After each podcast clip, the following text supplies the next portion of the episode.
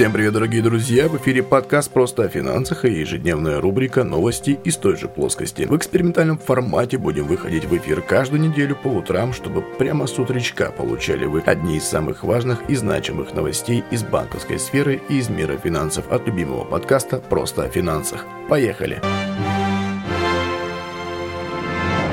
Как будут работать Московская и СПБ биржи на ближайшие дни? Московская биржа. 4 ноября выходной день, торги на Мосбирже не проводятся. В России празднуется День народного единства. 5 ноября рабочий день. Торги проводятся в обычном режиме на всех рынках, кроме товарного. Расчеты осуществляются по итогам торгов за исключением расчетов по инструментам валюте. Особенности расчетов в этот день по сделкам на валютном денежном рынке, рынке драгметаллов приводятся на сайте биржи. Ссылка на сайт в описании к данному выпуску подкаста. 6 и 7 ноября торги на рынках Москвы московской биржи не проводится. СПБ биржа. 4 ноября рабочий день, торги и расчеты проводятся согласно стандартному расписанию, однако в этот день нельзя будет купить за рубли российские ценные бумаги, а также ценные бумаги иностранных эмитентов из стран СНГ. 5-7 ноября торги по всем группам инструментов проводятся без изменений согласно стандартному расписанию торгов. Ссылка на источники расписания работы бирж будет в описании к данному выпуску подкаста.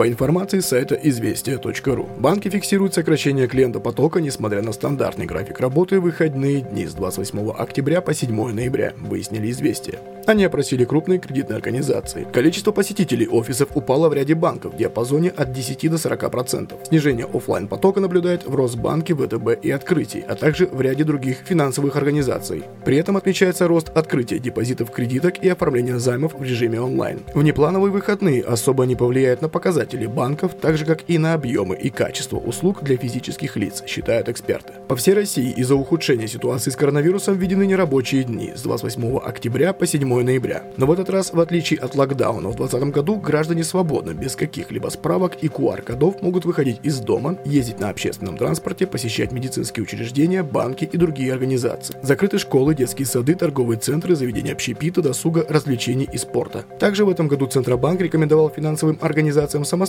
определять график работы. Тогда как весной прошлого года в самом начале таких нерабочих дней регулятор советовал им функционировать в режиме аналогичном новогодним праздничным дням и при необходимости определить перечень дежурных отделений. Позже с продлением каникул для граждан был составлен список организаций, которые могли работать в апреле. В частности, банки, негосударственные пенсионные фонды, управляющие компании и другие.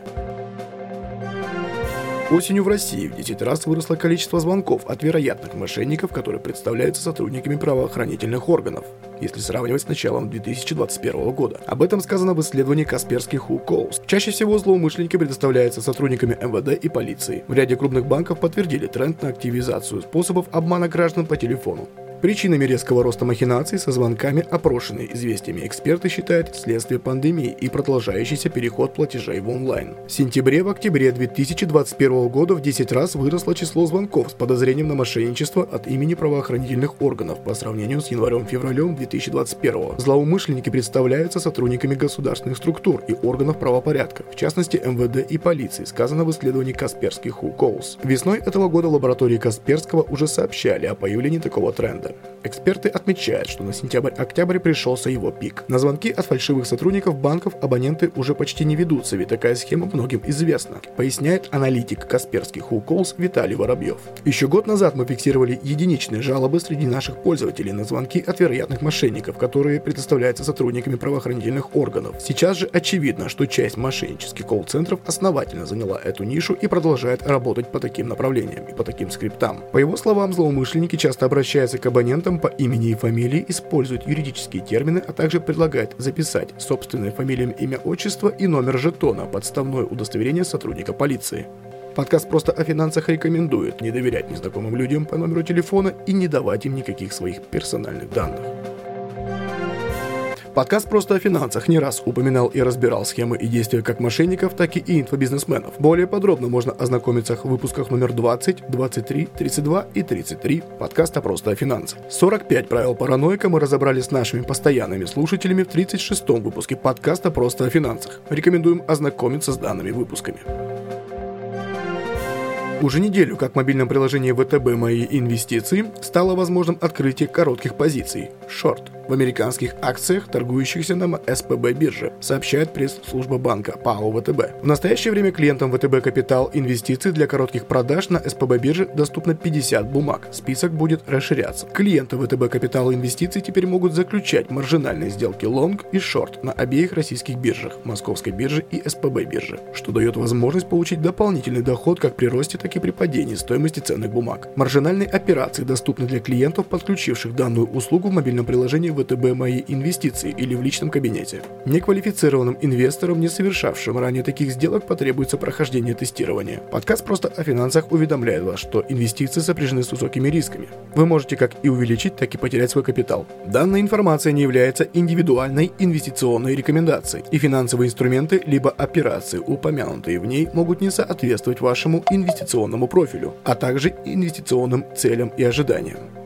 Информация не содержит рекламу ценных бумаг. Инвестору не следует полагаться исключительно на указанную информацию, а самостоятельно проводить инвестиционный анализ. Помните, что все ваши операции на бирже напрямую сопряжены с высоким риском. И не забывайте слушать подкаст «Просто о финансах».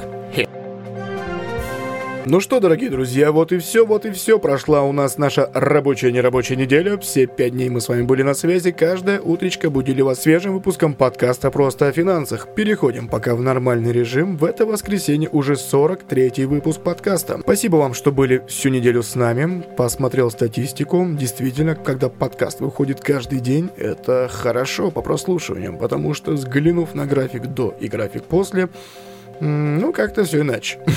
как-то все иначе. И лучше, и красивше. По графику я имею в виду, по количеству прослушиваний. А, но тем не менее, тем не менее, все хорошо, остаемся на связи. Вот этот экспериментальный э, выпуск пяти новостей из тех же плоскостей остается. Посмотрим, как и что. Может быть, подумаем, да, не так часто, может быть, чуть-чуть пореже, день через день. В общем, будем решать, будем смотреть, наблюдать. Но, тем не менее, вижу, что формат интересен, формат слушают, да, точнее, не формат слушают, вып- слушают выпуски подкаста с данным форматом. А ну все, всем удачи, любви и терпения. Завтра в субботу мы с вами пока пропадаем, не видимся, не слышимся. Можете пока прослушать те самые выпуски подкаста, которые были озвучены в этом выпуске, да, про мошенников, про это все, там про ИС есть, про биржу, вот это все. Уже в воскресенье вечером выходим на связь. И снова в эфире. Также не могу не сказать, на этой неделе, вот-вот, буквально поза-поза-позавчера, мы вышли на портал MyBook. Точнее, MyBook нашел нас, и мы там оказались. Вот, автор там Дмитрий Бондаренко, чтец анонимный. Так что я анонимный чтец собственного подкаста. Вот так вот, ребятки. На самом деле. Не знаю, как это исправить. И вообще, я туда не подавался, сами меня нашли. Спасибо, спасибо, хорошо. Слушайте, в принципе, сервис прикольный и правда, и типа Storytel, Литреса, что-то вместе по подписочке. Стандартная подписка на 165 тысяч книг стоит 229 рублей в месяц или 2290 рублей в год со скидкой. Ну вот так, короче, если что, посмотрите, там мы есть, очень красивое приложение, оно вообще для книг, ну как бы подкасты тоже есть, подкасты развиваются, мохнатятся, расширяются, все клево, клево, клево. Ну все, я с вами прощаюсь. С вами был Дмитрий Бондаренко, автор и ведущий и чтец подкаста «Просто о финансах». Берегите себя, своих близких и свои финансы. Ну все, пока-пока. В воскресенье услышимся.